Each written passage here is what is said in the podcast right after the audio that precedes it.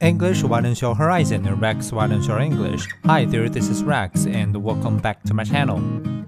How to regulate AI. Officials from the G7 will meet on Tuesday to discuss for the first time how generative artificial intelligence tools such as ChatGPT should be regulated.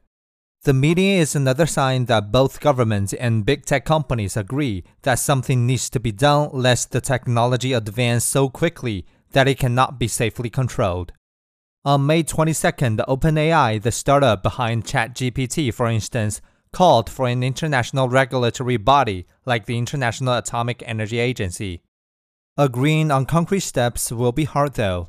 There is not even a consensus on how to define AI, and interests differ widely.